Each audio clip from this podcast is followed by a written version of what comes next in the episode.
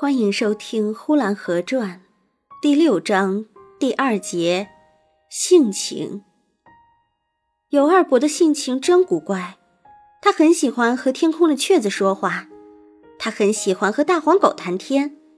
他一和人在一起，他就一句话都没有了，就是有话也是很古怪的，使人听了常常不得要领。夏天晚饭后，大家坐在院子里乘凉的时候。大家嘴里都不停地讲些个闲话，讲得很热闹，就连蚊子也嗡嗡的，就连远处的蛤蟆也呱呱地叫着。只有有二伯一声不响地坐着，他手里拿着鹰甩子，东甩一下，西甩一下。若有人问他鹰甩子是马鬃的还是马尾的，他就说：“啥人玩啥鸟，武大郎玩鸭子，马鬃那是贵东西。”那是穿绸穿缎的人拿着，腕上戴着藤萝镯，指上戴着大潘子。什么人玩什么舞，穷人穷鬼，不要自不量力，让人家笑话。传说天上的那颗大卯星，就是灶王爷骑着毛驴上西天的时候，他手里打着那个灯笼，因为毛驴跑得太快，一不小心灯笼就掉在天空里了。我就常常把这个话题拿来问祖父，说那灯笼为什么被吊在天空，就永久长在那里了？为什么不落在地上来？这话题我看祖父也回答不出的，但是因为我非问不可，祖父也就非答不可了。他说，天空中有一个灯笼杆子，那才高呢。大卯星啊，就挑在那灯笼杆子上。并且那灯笼杆子，人的眼睛是看不见的。我说，不对，我不相信，没有灯笼杆子。若是有，为什么我看不见？于是祖父又说，天上有一根线，大卯星就被那线系着。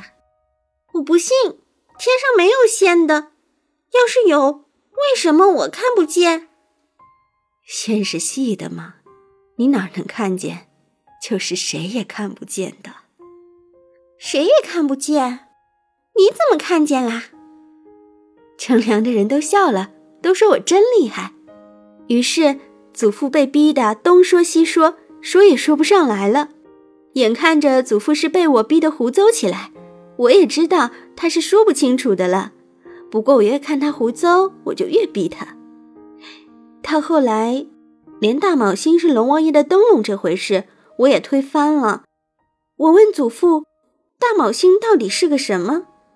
别人看我纠缠不清了，就有出主意的，让我问有二伯去。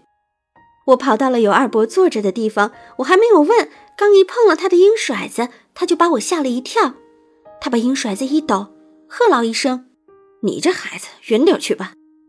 使我不得不站得远一点。我说：“有二伯。”你说那天上的大卯星到底是个什么？他没有立刻回答我，他似乎想了一想，才说：“穷人不管天象，狗咬耗子，猫看家，多管闲事儿。”我以为他没有听准，又问：“大卯星是龙王爷的灯笼吗？”他说：“你二伯虽然也长了眼睛。”但是，一辈子没有看见什么。你二伯虽然也长了耳朵，但是一辈子也没有听见什么。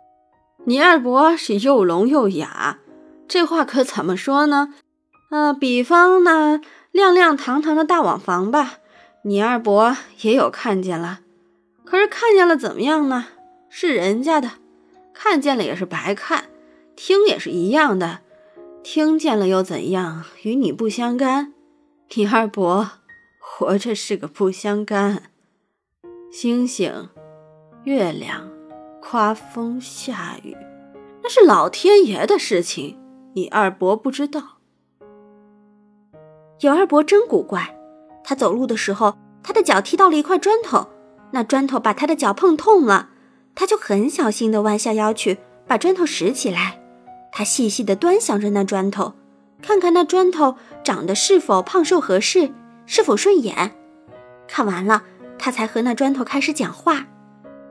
你这小子，我看你也是没有眼睛，也是跟我一样，也是瞎模糊眼的。不然你为啥往我脚上撞？若是有胆子撞，就去撞那耀武扬威的，脚上穿靴子鞋的。你撞我还不是个白撞，撞不出个一大二小来。臭泥子滚石头，越滚越臭。他和那砖头把话谈完了，他才顺手把它抛开去。临抛开的时候，他还最后嘱咐了他一句：“下回你往那穿鞋穿袜的脚上去碰啊。”他这话说完了，那砖头也就啪嗒的落到地上了。原来他也没有抛得多远，那砖头又落到了原来的地方。姚二伯走在院子里，天空飞着的麻雀或是燕子，若落了一点粪在他的身上，他就停下脚来，站在那里不走了。他扬着头，他骂着那早已飞过去了的雀子，大意是：那雀子怎样怎样，不该把粪落在他的身上，应该落在那穿绸穿缎的人身上，不外乎骂那雀子糊涂眼瞎之类的。可是那雀子很敏捷地落了粪之后，早已飞得无影无踪了。于是他就骂着他头顶上那块蓝瓦瓦的天空。本集播讲完毕。谢谢收听。